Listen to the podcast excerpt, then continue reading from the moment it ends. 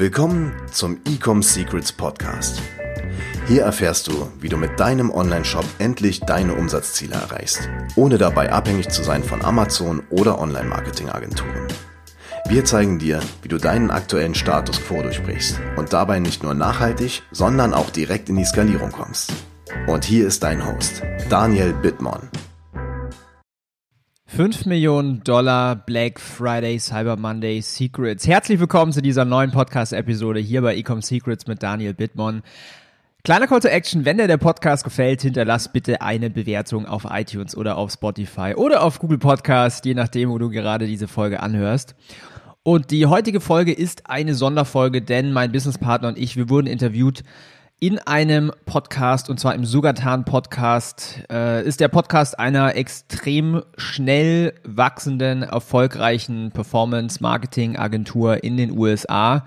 Äh, die haben in den letzten zwei Jahren über 100 Millionen Dollar Umsatz generiert für ihre Kunden. Und wir wurden interviewt, weil wir einen ja, einen ganz guten Novembermonat hatten, ein ganz gutes Black Friday, Cyber Monday Geschäft.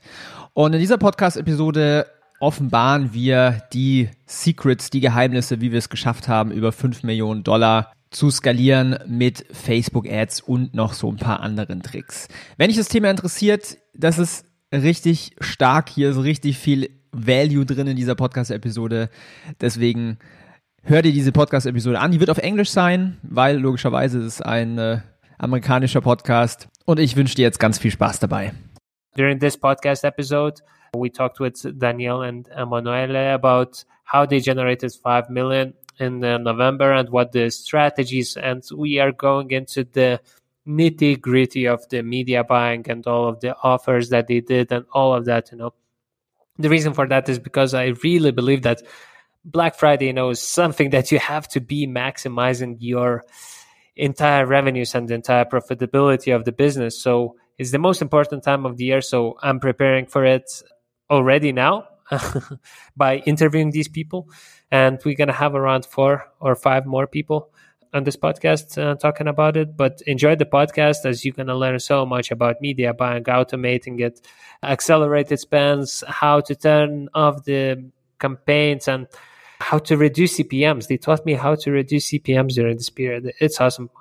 I hope you enjoy it. And if you do enjoy it, leave great reviews for us on whichever platform you're using. Thanks a lot. Hello, guys. Hey, Emanuele. Is it that's the name, right? Emanuele. Yes, that's the perfect Italian pronunciation. Yes. Buongiorno. Buongiorno. Hello, Daniel, as well. It's actually the first time I'm doing a podcast with like free some podcasts. Amazing. It's uh yeah, I'm happy to be here now. awesome, guys. So, can you introduce yourself to the audience? I have read your profile, you know, but I know that it's like I would not do sufficient justice to uh, to what you have achieved so far and what you do. So, could you introduce yourself to the audience? Do you start, Daniel? Okay, thanks a lot. Yeah, I will start. So, my name is Daniel Bittmann. So, I'm from Munich, based in Germany. I'm in the online marketing and e-commerce space since over seven years now. I had launched my own e-com brands where I was like grateful to learn everything about online marketing, selling products over the internet. Fast forward, I launched a marketing e-commerce podcast in 2018. Now I'm pretty lucky because it's one of the biggest in the German speaking market. And um, yeah, today I'm helping seven and eight figure ecom companies to grow. And with Emanuele Maragno, my business partner, we launched actually this year an agency to run yeah performance campaigns to scale brands to higher levels. And yeah, I'm happy to be here. To be honest, that's awesome.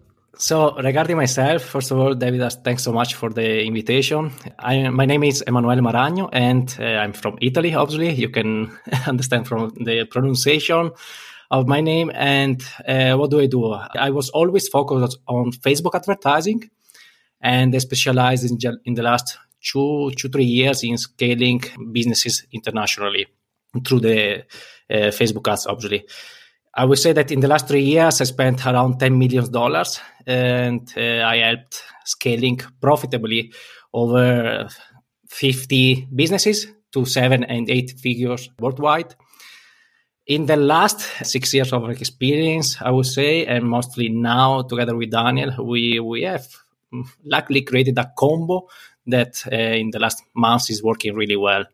And as Daniel was saying, we built and we started this performance marketing agency where we focus on scaling businesses for now, mostly in the European market, uh, even though in the last two weeks, uh, I would say, Daniel, correct me if I'm wrong, we are having uh, attraction uh, even in US or UK or United Kingdom markets. So again, it started everything super easy and quick in front of a beer and a burger. And now we are here talking with you about crazy results. awesome. Yeah, and th- this is one of the reasons, you know, like to be honest, let's maybe start in the very beginning, you know, like I'm starting a series of the podcasts about Black Friday, Cyber Monday, and quarter four, just because I realized, you know, how important this this period is and i really want to know you know like how all of the brands are crushing it in this space because in I've seen, you know, brands do 10 million in one month. I've seen brands do 3 million in one month. I've seen brands, you know, do 1.5 million in one day during this period. So, and I was lucky enough to learn from them, but I thought that, okay, like actually for the next year, I want to do even more than that. So let's talk to everyone in the space and see what they were doing so that we could all, you know, learn from it. And you'll be able to listen to this podcast and I'll talk to another five entrepreneurs, marketers, and we'll be able to have like 20 million Novembers. So that's great. That's that's one of the reasons why you're here, and you're you have achieved uh, great things. But before we go into the Black Friday, Cyber Monday, can you tell me how did you meet? you can go, Dan. It was so funny. Yes, so let's dig into this. So we actually met this year in February uh, we both we wanted to go to a mastermind of uh, Depesh Mandalia. I don't know if you know him from UK, and this was actually like also the start of a great like relationship. So the mastermind didn't happen because of COVID. First, it would be in Italy. It was cancelled, and then it was moved to UK. It was also cancelled. But then we said, "Come on, let's just meet up because we live in the same country and in the same city as well." And this was the start of yeah our journey. And we quickly find out that we are like same minded we have the same visions. We want the same out of the life. So yeah that's how we met actually. Yeah basically we can say that Depesh was the yeah. the man changing our lives. First because we learn a lot from him but second because really that day when he put uh, all together us we were 20 all around europe. We got the connection and then like just you know the simple things and like i don't know the law of attraction has worked really well with us. And we started talking about facebook ads super quick and saying hey what did you learn in the last few weeks? What are you doing here and there? And then we started with the first client i would say as a game as a challenge. And then we realized the potential of putting together our different knowledge and background and yeah, and now we are here about talking five millions in one month generated, spending one million. That's yeah, crazy, crazy how things can go super fast in this world.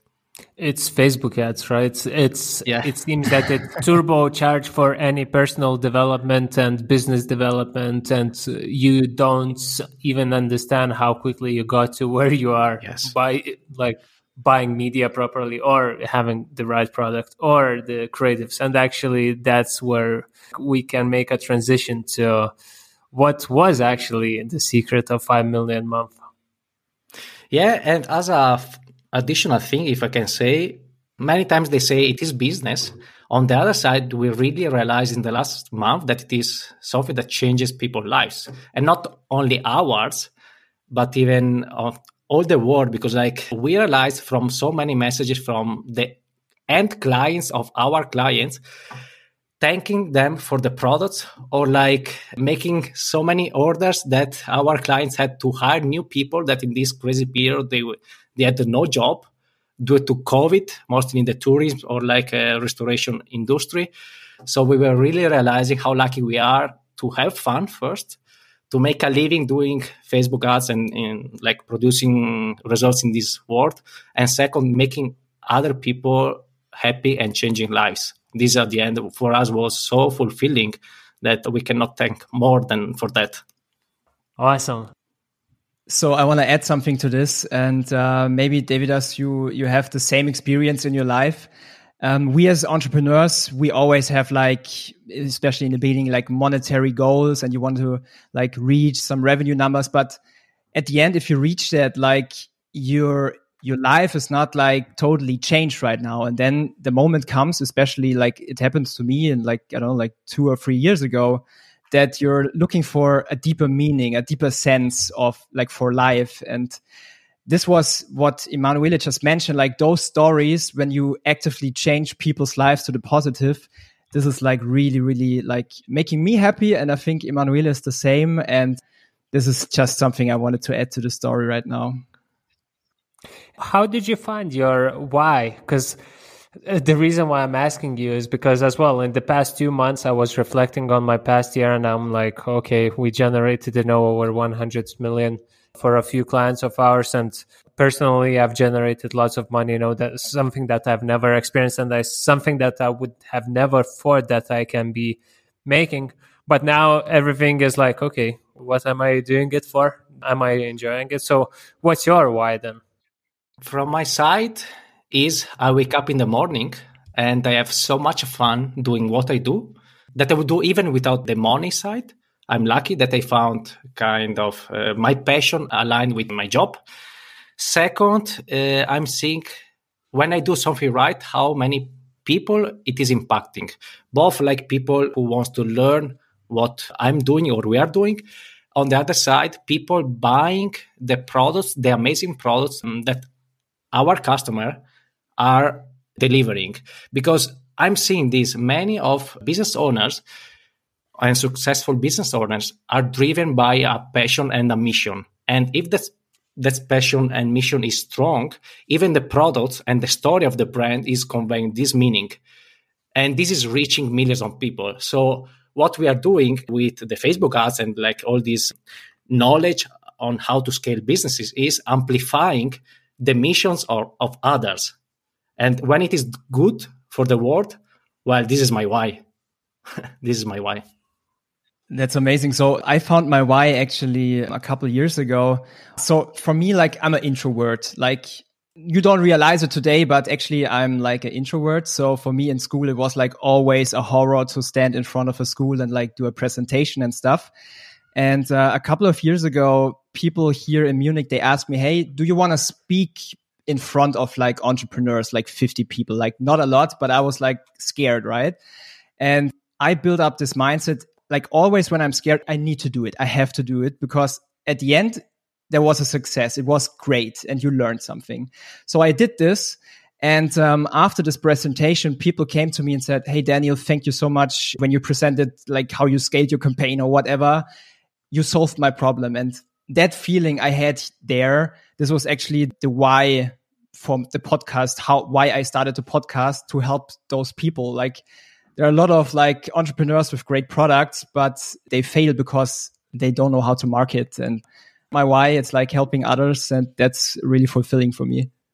And what do you think is the main difference? The brands that scale and and those that don't, because you have seen so many businesses and uh, so many products, and I wonder what have you seen from my side is the fact that the product, at least what uh, I consider, is 50% of the game.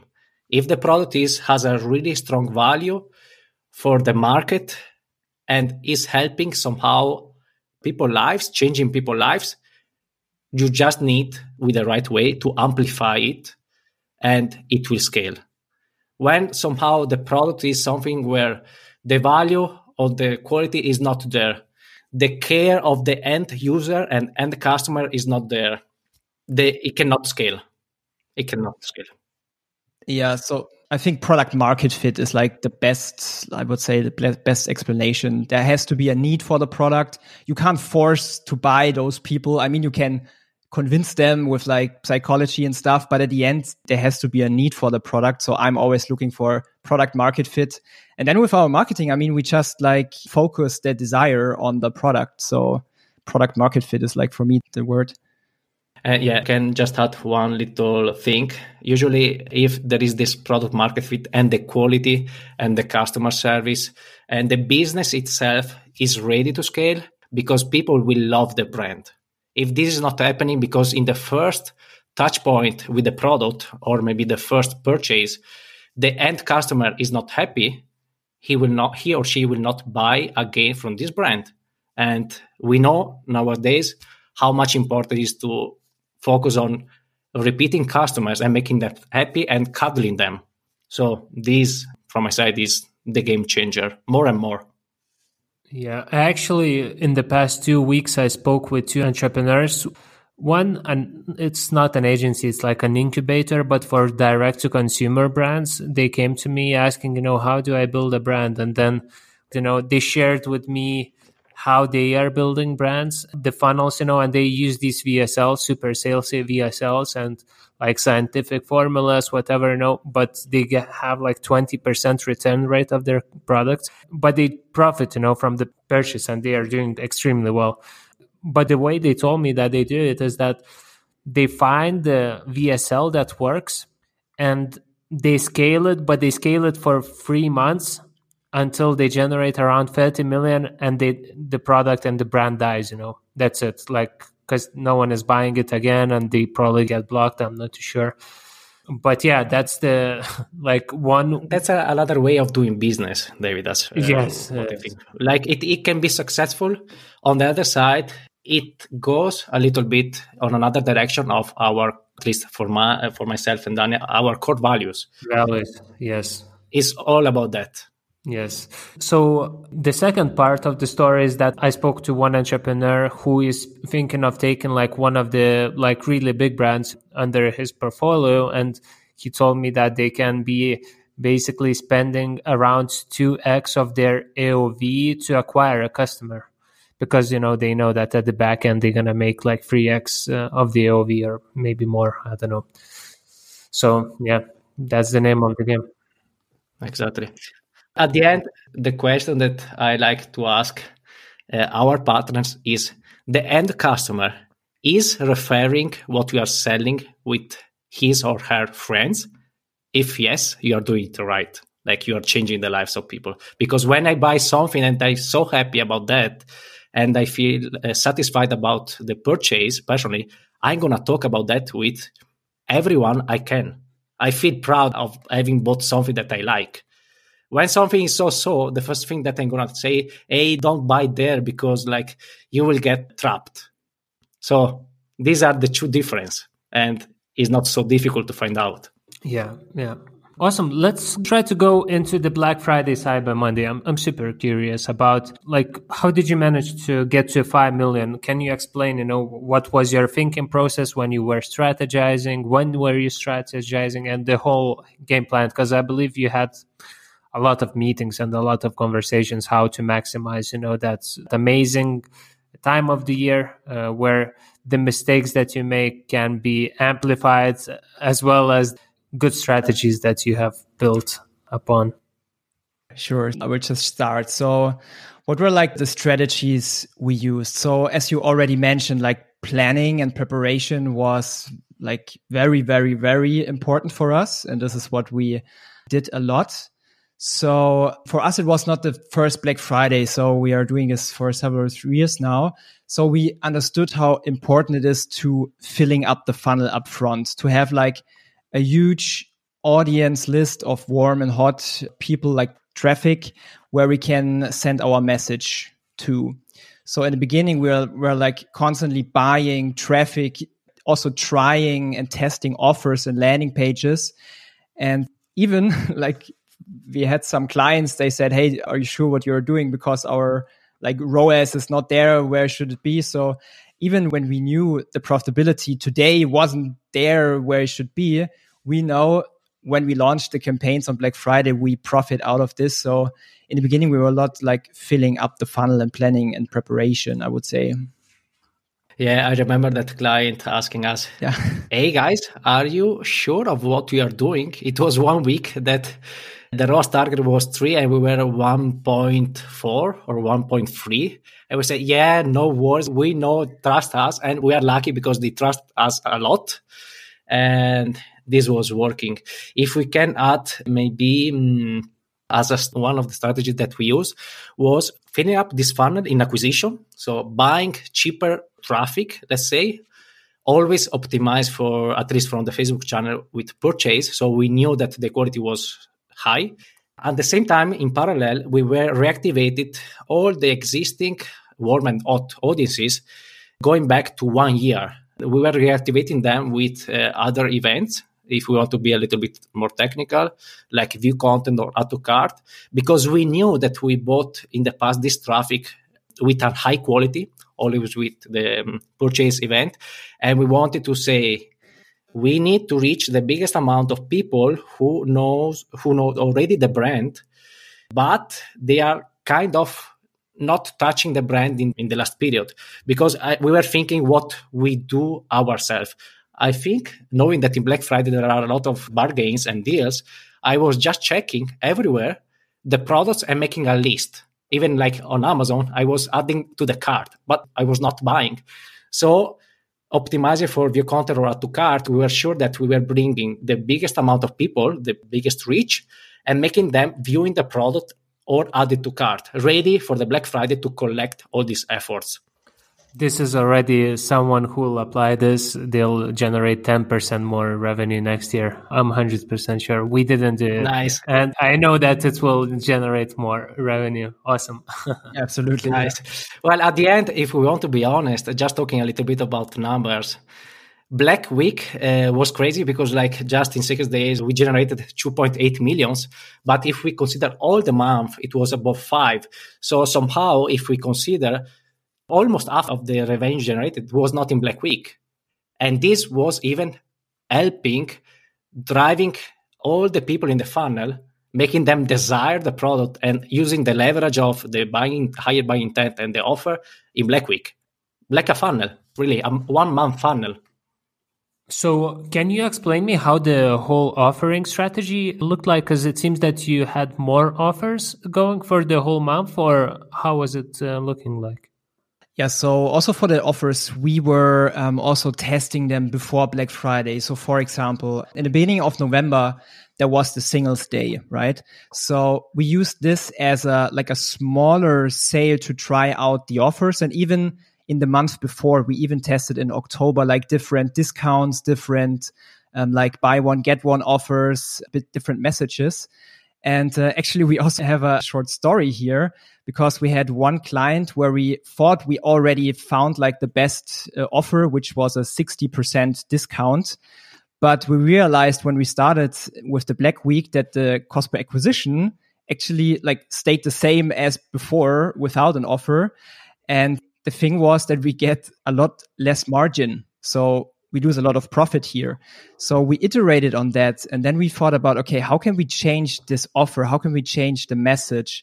And at the end, the winning offer was like, it's a subscription business and the offer was like the first box you get the double of the amount you normally get. So you save money. You actually save 40 euros.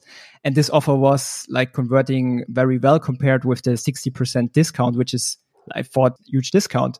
So why I mentioned this, like also before Black Friday, we we tested those offers to be sure when we launched those offers in Black Friday, it works the best. Yeah. Yeah, and we were somehow balancing the offer with the profitability of the business. For yes. example, uh, for this client, when we were testing out the offers, we were seeing obviously how much revenue, profit, like in the pocket of the client, this was generating. And this was one KPI. The other was how much cheaper is the cost per acquisition of a new customer. And at the end, we were combining these two kind of numbers to say, okay, in Black Week, we can use this to the extreme and scale it higher because the buy intent will be even higher, no matter the CPM. This was how we were find, finding what was working, I would say, for all the clients. Obviously, for some, we were just testing two and like we were saying, okay, this is great, this will work. For others, we were struggling, like testing four or five offers with different messaging to find what was working. Did you, during the Black Week, did you run maybe multiple offers at the same time, or was it only one, the one winner that you found before? Usually, the offer, the, the core offer was the same. What we were changing was the messaging. Like in Black Week, for the biggest accounts, we were creating a micro funnel in six days. So, first two days, uh, I try to convert uh, as many as possible new customers, like filling up the funnel again. And then in the last days, I'm to change the creatives and the messaging to create even more urgency to touch them three times in six days, even if they were totally new. Because what we were doing, yes, we were converting a lot of warm and hot audiences created before, but mostly in one account, we reached the 65,000 euros per day in ad spend. We were obviously filling up the funnel with new customers. So in that specific week, we say, okay, we fill up the funnel in the first days and we try to hit two or three times the same customer, the, the same people with another leverage of psychology copy or like images and urgency. Yes, and that worked for us last year as well. Like it was the best because we kept the offer simple. We just changed the messaging. This year, with a few clients, we decided to go a bit fancy. That's what messed it up because, like, basically, the, the way I'm thinking about things is the more simple, the better, you know? Yes. But sometimes you can. Uh, you can start thinking of new ideas and new offers, whatever, new funnels, and then that's when the things can break. So the more simple, the better um, for me, at least. Yeah, I think there is even at least for our accounts, the biggest one, there is even specific reason for that that we were trying to run the same offer because we were giving the same kind of input to the Facebook algorithm. So it was kind of finding the right people converting with the offer because we trust a lot the Facebook algorithm in finding the right people, mostly when we scale. And when it understands who is the target people who could convert for that price, we give to the algo even more power. That's why we tried, okay, we tested a lot before. Now let's try to don't overcomplicate our life, even because it was crazy. I think that it was even for you guys it was crazy no matter how simple we tried to make it. And that was really crushing it. Did you use any kind of bidding strategies or any media buying strategies? The reason I'm asking you is because I was speaking with John Hagen, a friend of mine, you know, and he showed me, you know, how he does these media buying strategies on the Black Friday day itself. And I was like, okay, I haven't thought of it because he had more campaigns, you know, during the day, just in case the ones that he set up first and that are starting, you know, to run first so that these campaigns kind of, if they under deliver, he has other campaigns set up at a certain time so that just in case he has more budget to put in there. Yeah, Emanuele, please go. yeah, so we went crazy on this. we could talk for hours. So basically, even thinking about preparation, I would say uh, both Dan and me, we have quite a good and deep understanding of the algorithm and how it works, mostly in this period, and how the CPM behaves in specific big accounts that we are working for a longer time period. So, going step by step, and then I will reach these bidding techniques and so on. One of the first things that we did uh, is like trying to manage the CPM with signals. What do I mean with that? In the past, we were seeing, okay, when we have a big promotion and we launch the email broadcast campaign, in the overall uh, CPM of the account, we were seeing a drop. So basically, even like a 20, 30, 40% drop in that day. We're thinking, okay, what could be the reason? The reason is because the more signals and quality signals we give to the Facebook algorithm, the better he will behave in understanding which kind of people will convert in the site.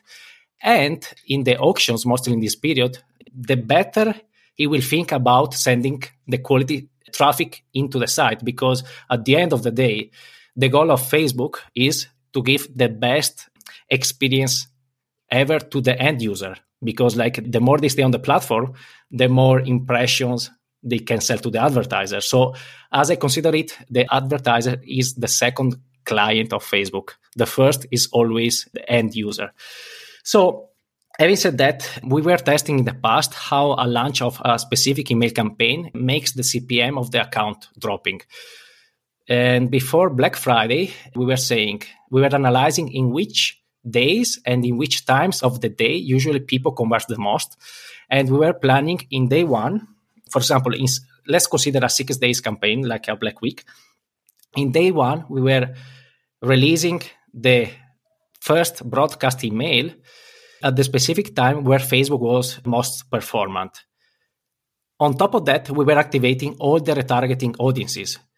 Why? Because this would have allowed the algorithm to decrease the CPM, and then we could start scaling the prospecting because with the same money, with a cheaper CPM, we were reaching many more people. Many more people means filling up the funnel much quicker, and even the quality of this traffic seemed better. On top of that, we were increasing the amount of signals that we were giving with the pull marketing channels like Google or for some clients that had uh, an app with push notifications, we were saying, let's try to give the best quality signals to the algo so it will drop our CPM and we can scale higher in acquisition. This was one of the strategies that we used and it was working really well. Then we went a step further, and I would say in the biggest account that we had, we tried to understand to make some correlation between the Facebook numbers and the business intelligence numbers. What does it mean? We're thinking, okay, if in this hour we are spending uh, 5,000 euros per hour and we have a cost per new customer acquired in the business intelligence of 30, is there any correlation with if we spend the same amount of money at 8 p.m. and we were finding some correlations that made us thinking, okay, if we acquire impressions at a specific time of the day, at a specific hour, the quality in these days seems a little bit different. Why that? And here we go back to a topic that I think um, was mind blowing for us is the value of an impression in those days basically we know that in Black Friday, the attention span of the user is much lower because they are bombarded with offers. Everyone is playing and talking about Black Friday. They want to make the best deals ever. So if let's suppose in the past a user had a time span of three seconds, from my side in Black Week, it will be one second or even less. And on Facebook, we buy impressions. If we buy the impression in the morning when someone has just woken up in the bed, this attention span it will be even lower. This means that this uh, the person hit from the ad will recall the, what he was seeing or the brand even less, rather than if we hit the same user at midday when maybe they were having lunch or getting bored or just wanted to distress a little bit from the day making this correlation between the business intelligence and Facebook, we found some patterns. For example, we realized that we should have spent the most of the budget between 8 a.m. and 6 p.m. for this particular account because somehow people were converting much more. We were buying, I would like to say, uh, more like impressions with a higher quality and we were improving and reiterating day by day in the six days. So to make you the numbers, in day one, we started with a cost per new customer acquired of 17 because we were just converting a lot of users from emails and retargeting and push notification and etc. etc. Then the second day, the CPA, eh, the cost per new customer acquired, skyrocketed to 30 and in the first day, we did all this correlation between business intelligence and Facebook. And every day, the cost per acquisition was decreasing by $1 on scale, keeping the same amount of ad spend that we know that's the biggest part, keeping the same amount of ad spend, having the same having stable uh, ROAS or cost per acquisition. And this was the, the game of signals that we think Facebook really likes it, that we discovered, and like we are going to apply to the extreme. We are already doing that. Now there was the biggest challenge, and it is linked with uh, bidding. Basically, we found the best hours for all the five or six biggest markets where we were scaling this client. And obviously, in for example, in Germany, it was 12 in the day. In US was completely different because like uh, there are the time zones. So we were splitting the correlations by countries. And we were thinking, everyone knows that when you turn on a campaign on Facebook, it's not the delivery of the spending will be as you would like. So we were using acceleration connected with automated rules, RevealBot, and cost cap bidding. Okay, sorry. Acceleration aligned with bid cap and cost cap bid. So basically, we were building campaigns with 30,000 euros a day ad spend, where we were saying start from a kind of half of the desired cost per acquisition. With some rules, we were saying increase the bid every hour if there is not enough spending. And obviously, with all the rules that were controlled, that we were not burning the money. So it was under control. And this was kind of pushing mostly in the times and in the hours where we knew we had the best performances from the business intelligence, not only from Facebook. Because at the end, there is a macro topic to be discussed. It's like we judge Facebook the, ads manager with conversion based on impressions. In the business intelligence, we had the live conversions in the hour. So, for example, someone sees the ad at, I don't know, 8 in the morning and it will convert at 8 in the evening. But on the business intelligence, we were having the live number of customers entering and buying the product. So we have that level of confidence to say we should scale no matter what Facebook is saying. So acceleration basically was pushing a lot of budget in those hours. The other thing that we're doing to outbeat the competition as much as possible, because obviously we know that Black Week, the buying intent is super high. We were using cost cap bid, again, automated with some rules, where uh, our aim was to win all the auctions in those specific hours. So basically, uh, Daniel, correct me if I'm wrong, we finished the second day where we have a bid of $800 in all the assets because the RevealBot was increasing it every hour because like the cost per acquisition was there, but somehow it was not spending as much as we wanted. So to spend the most, we're increasing the bid. And this was kind of uh, mind blowing here for us. The amount of new customers that we were having those hours, aligning Facebook with the business intelligence and the automation. Yeah, even to add on this, because you just asked, I remember the highest bid we had in one um, ad set was like 4,000 euros or something. Wow. So me personally, I would never like uh, put the, the bid so high, but thanks to RevealBot, it was like pushing so high. Yes. Yeah, maybe maybe I would just uh, add one more thing because, like, from the creative side, and uh, David, as you just mentioned it before, clarity and simplicity. This is also one thing we like learned and preach because the best creatives were the simplest. And graphics, right? Say it again. Just some graphics put together, right, with an offer, like whatever the discount or whatever the offer was, and a border, and like a blinky, blinky border. Yeah, yeah, yeah. Same, exactly the same. Something that grabs the attention and is the most simple, the, the simplest thing. Videos were not were performing, although maybe some. Uh, no, well, uh, that uh, I think the meaning of that is like is always the attention span. People, the, the buy intent is so high that people want to understand in like one second what they will buy, why they will buy, and how much they save. This is what they need. This is what they need. Yeah.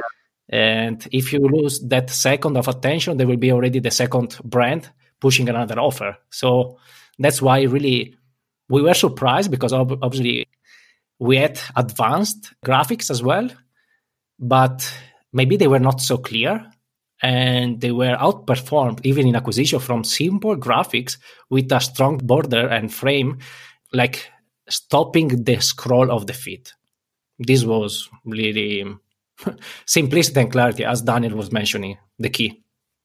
What kind of targeting did you do? Did you do lots of exclusions on the ad set level? Mm, no. Actually, I discover more and more that the more we try to complicate the machine, like Facebook, lately the worse the performances are. Basically, and Daniel recalled me correctly, but I think it is a behavior that we had in all the accounts. We were just excluding the buyers. So we had obviously the hot and warm campaigns where we were retargeting up to 365 days, uh, video viewers, everyone. On the acquisition campaigns, we were just excluding the buyers. Yeah. No other warm or hot audiences excluded. Yeah, yeah. This is definitely what we saw this year. So we also do this like after Black Friday and even before. And I don't know, like we see more stability and more scale on this. Yeah, I remember last year in October, I think one friend of mine shared it with me and then and then I immediately applied it to a few accounts and then I saw the revenue go up like immediately in 2 days. It was I think 25k per day or something that they were generating and it was like super, you know, complicated exclusions like 180 days engaged or whatever.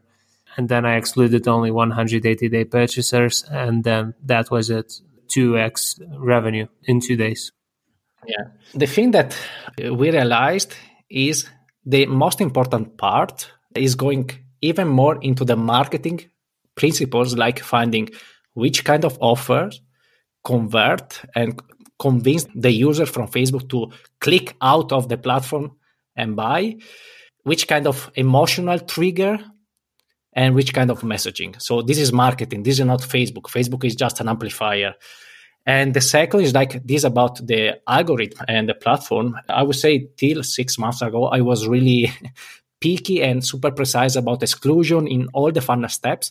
Now in the pure acquisition in, the, in this scaling, we are seeing a lot of success with broad audiences or uh, big lookalikes and with less exclusions. Another trick that was really working with us uh, the most, I think, Daniel, uh, we, we, mentioned this campaign as combo. We were having the same audience, both in retargeting and in acquisition, but with the four conversion windows. So basically, one campaign where you have the same audience and four ad sets, and all the ad sets have different conversion windows. One uh, seven day click, one day view, uh, rather than seven day uh, click zero day view, one day uh, click one day view, and one day click zero day view. And we were running experiments in the past, and I hope that um, it will happen even for many other people. We were seeing that when we use these kind of things, the frequency is not adding mathematically. So basically, we are not reaching the same people. And on the other side, we are telling Facebook we want usually the people who buy but in different behaviors because what even some Facebook representatives were saying us is like, why you optimize for one day click, zero day view? You're saying Facebook, I want the the best buyers ever that click in the ad and buy in day one, rather than the people who click in seven days before and buy after seven days. And this way, we were able to reach even a bigger audiences still with the purchase optimization that for us is the um, means really quality traffic in the platform. Yeah, yeah, that's smart. Like it's a completely different user that you're targeting by working this yeah. way. Uh, one question actually I forgot, uh, and this probably the most important. Uh, like when you go into quarter four, for me it's like pretty easy, you know, to know how much money will we generate, you know, in quarter four, because the formula is pretty simple, like what you generated up until the end of September. 45 to maybe 40 to 50% of that revenue you'll be generating in quarter four. So, for example, the brand that you generated 5 million, how much did they generate in like the whole year? Uh, 25. Okay. Yeah, yeah, yeah. So, and in quarter four, the entire quarter four, it's probably like, I would guess, 9 to 10 million. Yeah, uh, maybe even 11. Yeah.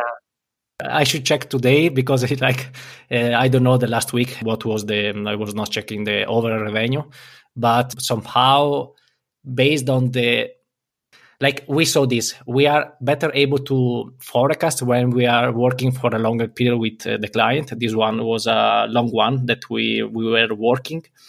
And basically we were making 4x the last black friday Black Week uh, campaign because we knew what was working. And even though the year with COVID and so on was uh, behind in the revenue side, with Black Week, we went above. So that's why it was planned around 10, but we are already above what we were planning.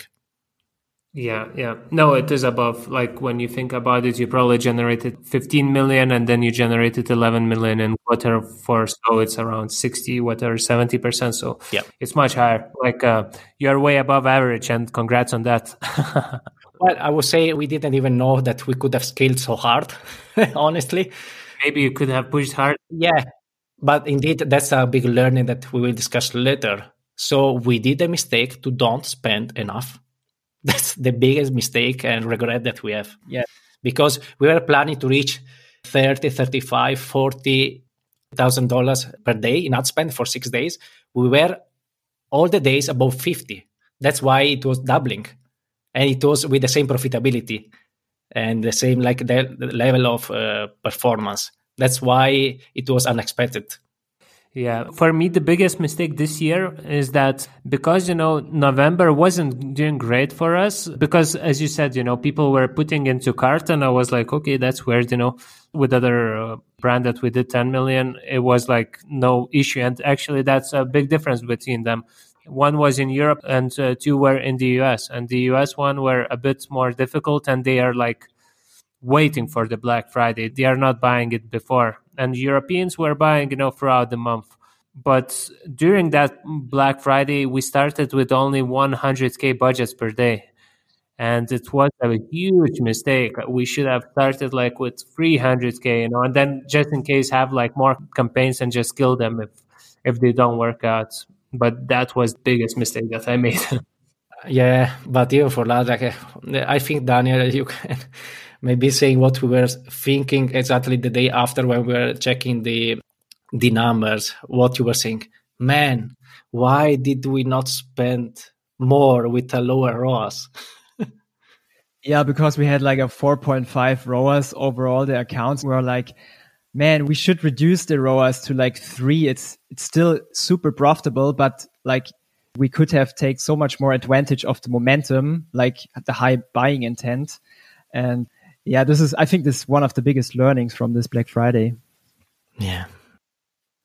Yeah. So as I said, John had a great article, not an article. He just put it on his Facebook and the way he did it, you know, he starts with high, but he has like campaigns set up just in case, you know, every hours, like to add another 25, 20 or 50K, you know, per day in daily spend so that just in case you're seeing that you're not spending enough you know because on facebook when you increase the budget it doesn't catch up really quickly. Like it takes yeah. like it's probably the next day that it will spend the same budget. But if you have more campaigns you know every one or two hours i think that could maximize you know and minimize the risks maybe and maximize the revenue numbers on that day.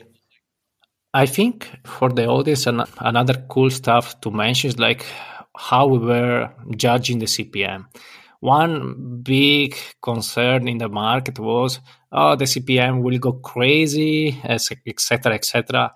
Well, but uh, that's always this way in Black Friday. What was successful for us, and I remember Daniel, you were the one really mentioning this that we should spend much more before the Black Friday day.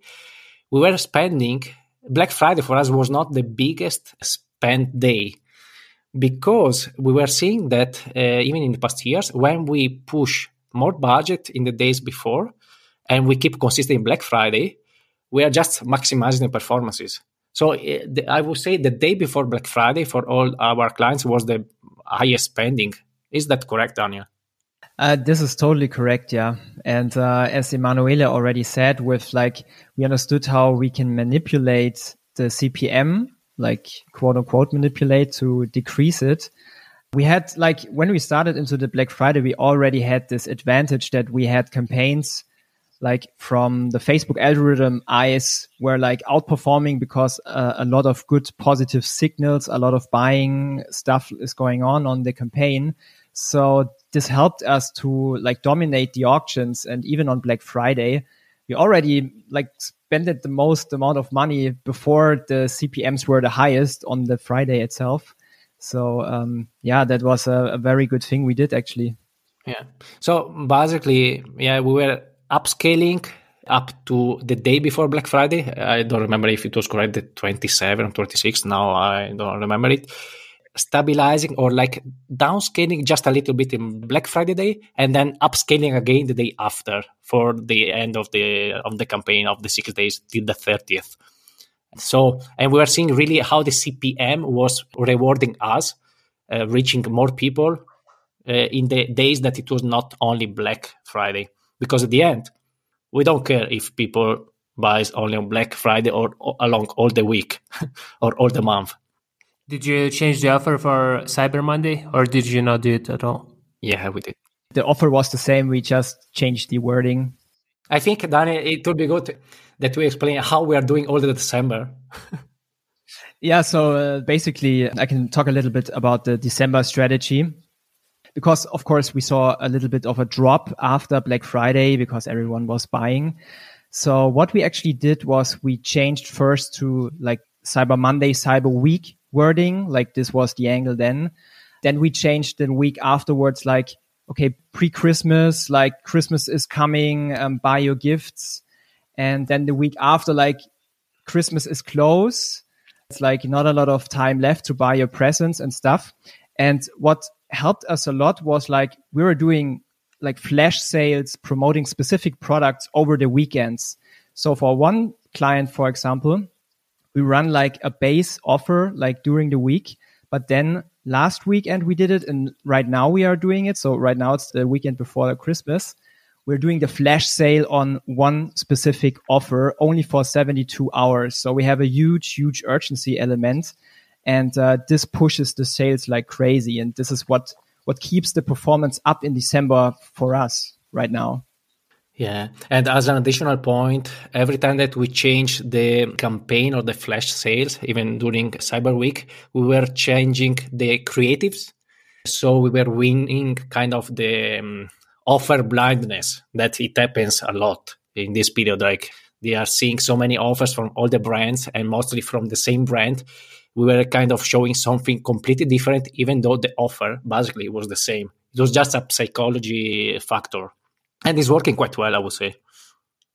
Yeah, I wonder how, like, because you are doing the sale or the offers for so long, I wonder how will your January look like. That's one of the reasons why we didn't do you know anything much in December.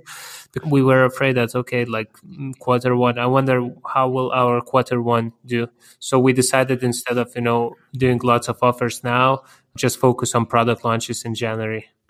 We were thinking as well about this problem. Obviously, if we have to be honest, the cost per acquisition of a new customer now is a little bit higher of November. The things is like we are still acquiring all the all the traffic and hitting all these people, uh, even with offers, with bottom of the funnel event like purchase only purchase. So we know that even the people who are not buying because there is this, how do you say, I call it hangover uh, post uh, November, people spend, spend so much money.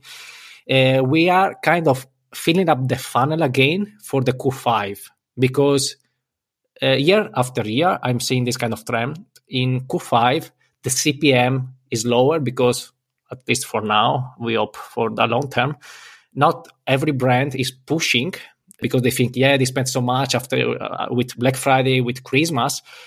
But for some of, uh, like in the past, I saw that January was one of the best months to push in new customer acquisition and to retarget the people, at least uh, for now, that the people that we are hitting here in December, that somehow they are not buying because or they finish the money or they bought so much that they are they are overwhelmed with the what with the stuff they bought or because just they are not in the buying mode anymore so we are again i would say yes converting users even though the profitability if we have to be honest is a little bit lower but we have the confidence to say that we are filling up the funnel again to exploit it in January. This is the strategy that we have be like in our heads. And for the listeners, um, Emanuele just mentioned Q5. Um, for the listeners who who doesn't know what it is, it's basically the time. Actually, I didn't. yeah. Go ahead, Daniel. Sorry. Ah, sorry. So I was talking about like the Q5. It's the time between um, Christmas to New Year. New Year's Eve. And yeah, basically the CPM should drop because a lot of advertisers stop their campaign after Christmas or on Christmas. So uh, we are just taking advantage of the momentum right now. It was very strange for me last year when I saw this. No, actually, two years ago, I saw this phenomenon. Like, I didn't have my holidays, but I was uh, still like not working too much because I thought like no one will be buying during this period of time. And then i'm looking up and like wow actually i'm scaling. So so this year we ensured as well is that all of the media buyers like go ahead and like set up proper budgets because on these days you're to be acquiring quite a few customers.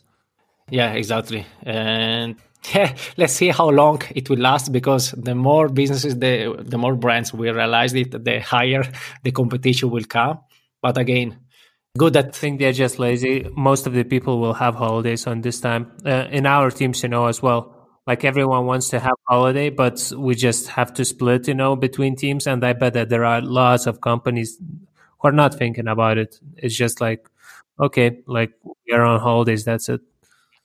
Yeah, for sure. I would say we are lucky to be able to still push right now because with, with our partners and clients, we have really all the business KPIs that we need, like how much we can afford to acquire to acquire new customers and how long it will uh, stay, like it will generate, like in terms of customer lifetime value. So um, again, even though now we are, we can say we decide with the client, do you agree if we push and we kind of break even now to have more in the next years? And many of them are saying yes. So that's why we want to see the lift in their businesses in the next year. Yeah, I've heard one of the marketers was saying like he was in 60s or something and he managed marketing for multiple brands and he said like my only regret was that I was not acquiring customers and I was buying houses and so on. so I'm also saying to all of our clients like look, let's get as many customers as possible and and you make sure that you get as many products as possible to increase the lifetime value you know of the of the customer because that's the name of the game. Like if you cannot increase the lifetime value like you'll lose because the cpms will go too high at some point for you to be advertising on facebook or any other channel. And by the way did you use any other traffic channel during this uh, whole period yes so basically i mean facebook and instagram were our main traffic channels but we are heavy on email marketing and we also did like Google ads, shopping campaigns, search campaigns, but we also did like some exotics like push notifications, Snapchat, Pinterest, even influencers and affiliates we used for some of our clients because everything is like connected. I mean, you know, like push and pull marketing. If you push harder on Facebook, like we get also more reach on Google. So we were actually using like all of them at the same time. Yeah. Yeah, and always we try to manage and to prepare, like even when we talk about influencers, launches, or affiliates, we try to forecast the time and when they should do the big push because this is going to impact Facebook and Instagram and like so the CPM basically.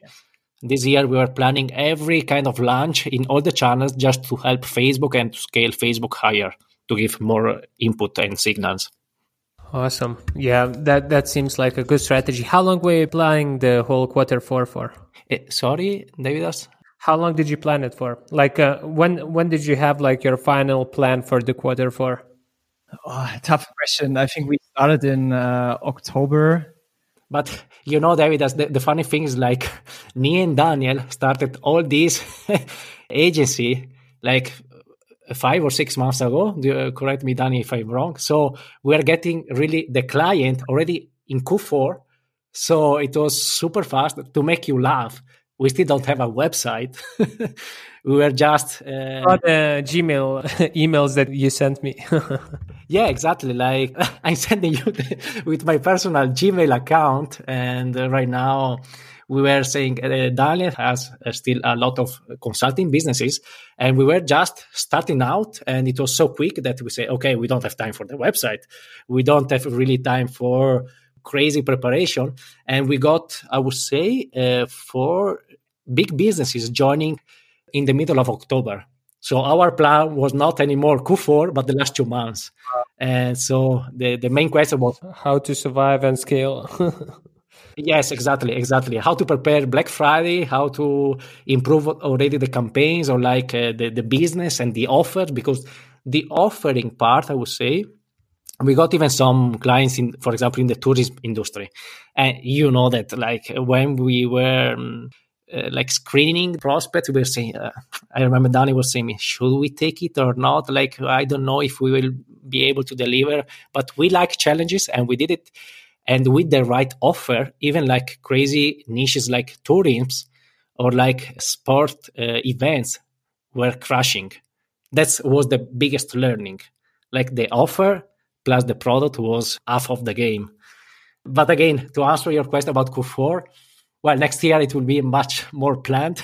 this year was the beginning of kind of a, a, game for us, this agency, and now it's becoming like we don't know what will happen next year. Really, next year, really, we want to do three x what we did this year.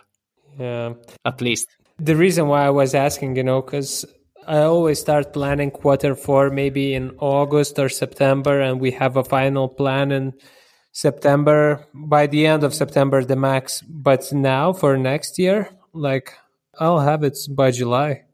Like yeah. I really don't think that's like in order to execute on everything that we want to do and like what you mentioned, you know, and then like have all of the creative assets and all of that you really need like six months or like and especially if you want to do influencers and then dark posting whitelisting with them and like wow, it's like a lot of team and like coordination and all of that. Yeah, yeah, I would say regarding preparation was good that we had for all the clients four days before Monday of the Black Week all the campaigns and um, yeah. creatives and ads ready to go with the basic automations that we needed. Because at the end, for the big one, we were running like 80 campaigns worldwide with more than 600 ad sets and 2000 ads. And fortunately, the automations were really managing the heavy stuff for us. Without that preparation, I'm honest, uh, I think we would have never reached these kind of numbers. Yeah, and it's a lot of thought process. How did you think of all of these strategies? Was it from your experience, previous experience, or did you read them up, or how did you come up with all of these strategies? Um, I think the majority of it was like based on our experience because like Emanuele is long time in the game. I'm long time in the game. So um, that helped us a lot, but we also tried new things, of course. So I would say to answer your question, the majority was, was based from last year and the year before. Yeah. And then we were kind of iterating live. For example, I remember we were um, for the big, big ones, we were deployed a rule that was ranking the winning ad sets in one campaign. There were like, I don't know, 10 ad sets with uh, big budgets. And at the end, we wanted to optimize the cost per acquisition. And we, were, we created a live rule, leaving only the best four based on the ranking inside the campaign. These were the kind of live adjustments that we were using and testing. And again, it was a good learning the basic ones in terms of mm, like stop loss rules or scaling, vertical scaling rules, they were all there already. The crazy one of acceleration and bid cap and so on, we were like iterating day by day, or I would say even like every six hours to find what was performing the best. That one is an interesting one. I have it in my notes as well about the accelerated and spending on the days or the hours rather of the day. Yeah, and I will give you this last one. We just talked with RevealBot, and now they will put a way to judge the campaigns based on conversions and not on impressions, and this will be a game changer. Yeah, I know that. I think that's the reason why I went away from RevealBot and all of the kind of automation rules. I remember because they didn't have it at the campaign level. That's where I'm looking like that's where I'm basing most of my decisions from. Yeah, and right now I would say 90% of our clients we are using the automation because it's just better than us in like handling the ads and like the performances. Obviously, it takes a lot of time. I think that we brainstorm more or less two hours for every new account. Me and Daniel, how to make the most with automations and like sales and other stuff that is not only based on Facebook. But then when we find the solution, it's like really saving us advertising spend first and like delivering like advertising spend our time that it is the most important at the end and like even producing more results that's why we love them so much awesome i wanted to ask you what are the biggest actually mistakes that you made in the like this black friday or the previous ones that you think that listeners could uh, could uh, learn from. Yeah so i think the biggest mistake we already mentioned which was like afterwards when we saw the numbers the biggest mistake was why didn't we spend more? We had such a good positive roi like um, return on ad spend. Why shouldn't we like spend more. But at the end, like during this period, we didn't realize it, right? So we calculated the numbers on the Tuesday, I remember, after Cyber Monday, and we were like, oh wow, we like we had a 4.5 ROAS. Why didn't we spend more? So this was for us the biggest learning because you have this high user buying intent. Um, people want to buy. Why not explode it uh, even more? Yeah. I would add even another one as advertisers like daniel mostly has a really good design side and the clients want always the good looking things in the ads. We were investing a lot of time in like having the best looking ads you know the complicated uh, like fancy ones. As a learning i would not judge it as a mistake because obviously we were testing but like as a learning next year we will play really simple clear and straightforward. Yeah, although now that's a difficult one, you know, like you want to at some point be not so reliant on direct response and move into the branding one, like into the branding side. So it's very difficult to judge. I bet it's for you the same and for your clients too, because like you, you, don't know, you know, like you grew the company mostly with ugly looking ones, and then everyone is telling you that you maybe need to be doing the branding, and and you, I, I think you do because you want not to be so like the way I'm seeing branding is that in the beginning you grow the company with direct response because you sell the solution to their problem but later on it becomes a commodity you know? Like at some point someone will copy the product or they'll find a similar or maybe even better you know solution to the same problem. So you need to sell the lifestyle of the brand and that's where the difficulty is i believe. And that's what you're going to experience as well with the, the 25 mil client because that's the exact at least that's what i'm identifying as the point where 25 mil is something magical happens. You need to forget what you has gotten you here and rebuild the team, rebuild the entire marketing strategy, and just be growing in a very, very different way. At least that's what I'm figuring out. I think that even Danny, you are always mentioning this. I, that's so nice. Uh, I'm more focused on okay, what is the best ad converting in day one, or like even better in minute one, like from the advertising side. On the other side, when we talk with our clients, yes, I would say, Daniel, you are the one always finding the good compromises be- between the branding and what I want from the client to say, I want to push this simple image because it will sell more. And so yeah, because uh, before I went into online marketing, I did a lot of like design freelance work. So I have a design background. And also this year on Black Friday, when I looked into the like best creatives, like it's it's pain in my eyes, right? we have like this red and yellow blinking borders and stuff like this. So from a design perspective, it's like, oh my gosh. But uh, yeah, you have to you have to find the fine line between like the branding and uh, direct response for our brands right now. That's why our skills, like uh, David, as my background is engineering so you can understand that for me it's only numbers. I don't understand anything about design only what i see money in money out. So when we have the conversation with daniel we say ah but this sells more. Yeah but it's so funny. It's actually uh, interesting that you mentioned that you're an engineer. We started to have a rule in the agency that media buyers have to be engineers because we realize how focused they are and how can they be working with these big problems, you know, and spend lots of time to be solving them because they are trained to do that. Like I didn't know that there are people who enjoy solving these sort of problems. Uh, it's awesome. but if I remember the day of Black Friday, we were me and Daniel with this biggest client that we wanted to scale the highest possible, and we, we spent almost more than one hour in front of a rule thinking what will happen if this happen if this happen. When we deployed on the first campaign like as testing campaign because we test rule on a testing campaign before we killed the campaign completely. God. And there was there was just one and or wrong.